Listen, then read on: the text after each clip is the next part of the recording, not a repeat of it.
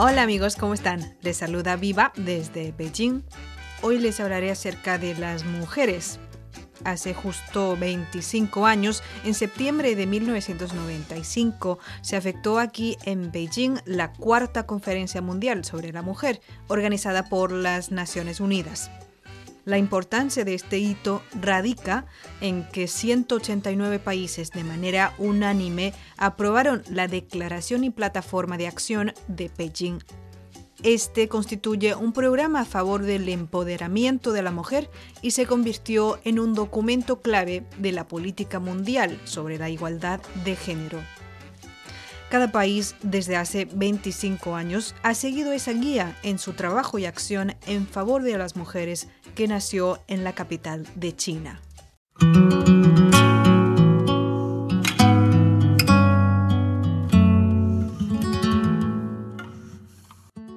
Miremos hacia China. En cuanto a los derechos de las mujeres en este país asiático, es imprescindible mencionar a Shen Jilan, una mujer que se desempeñó como legisladora a nivel nacional por seis décadas, elegida y reelegida una y otra vez.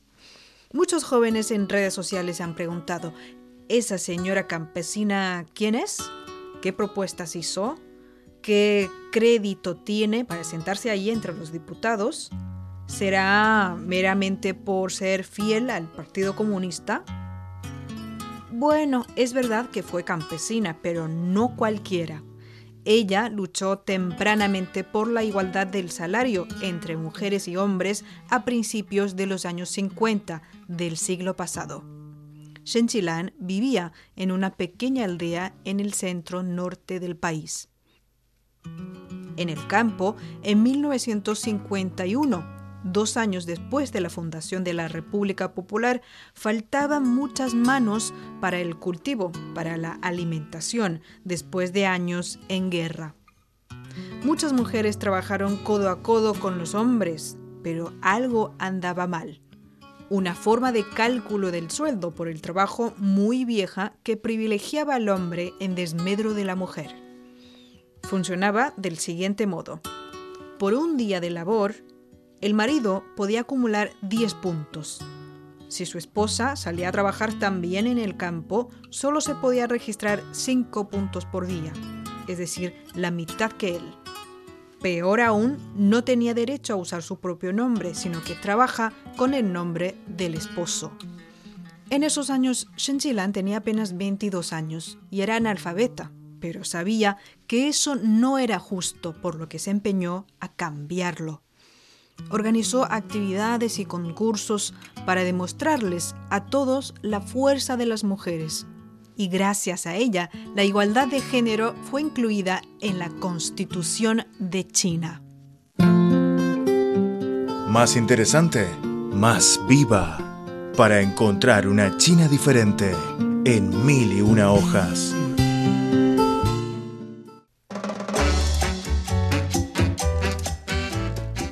De otra mujer.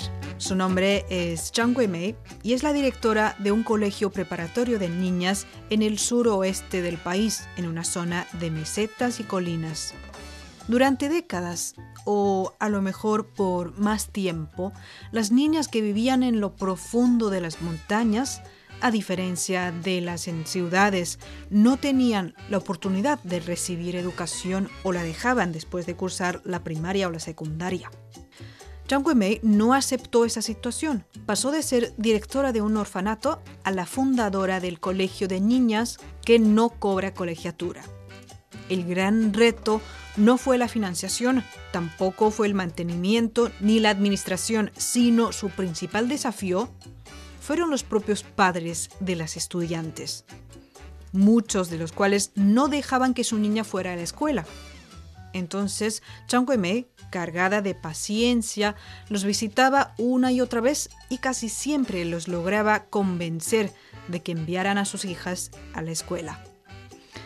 En una entrevista ella dijo que a través de la educación las niñas podrán influir de manera positiva en sus familias para que las próximas generaciones de niñas puedan acudir a estudiar sin ningún inconveniente.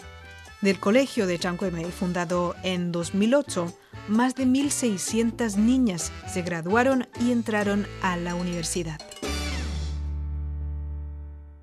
Para mí, mujeres como Shen Qilan y Zhang Guimei son ejemplos que representan el pasado y la actualidad de los derechos de las mujeres en China.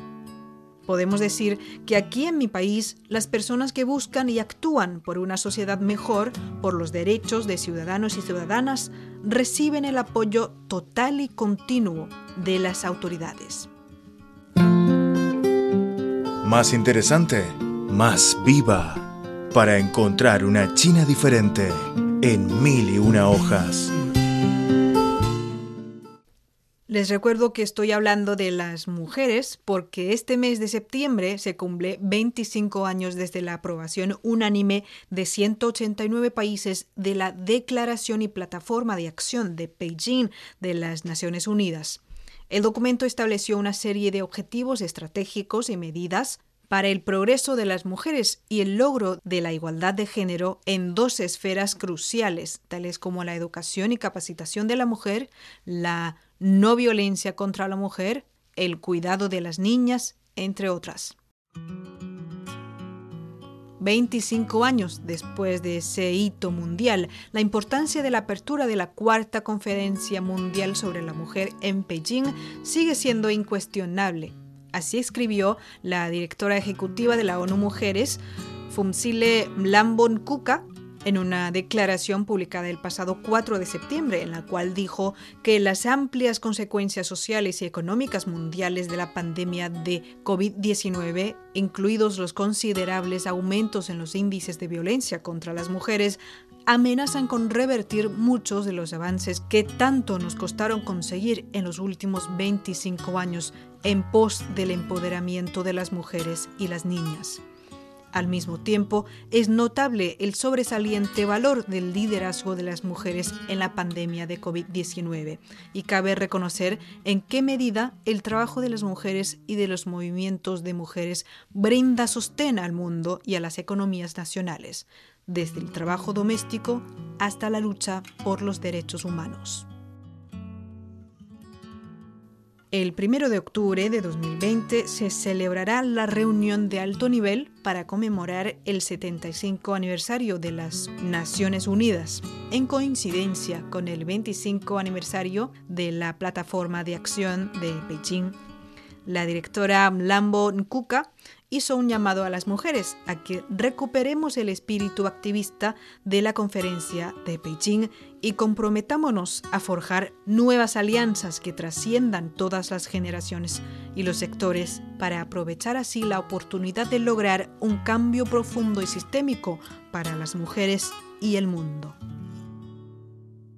Bueno, las jóvenes seguiremos luchando por la igualdad de género en cada uno de nuestros sectores y espacios.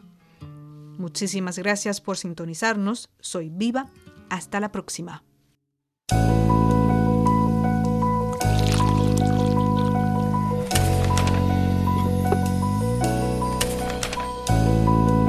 Mil y una hojas. Una China diferente en cada hoja. Thank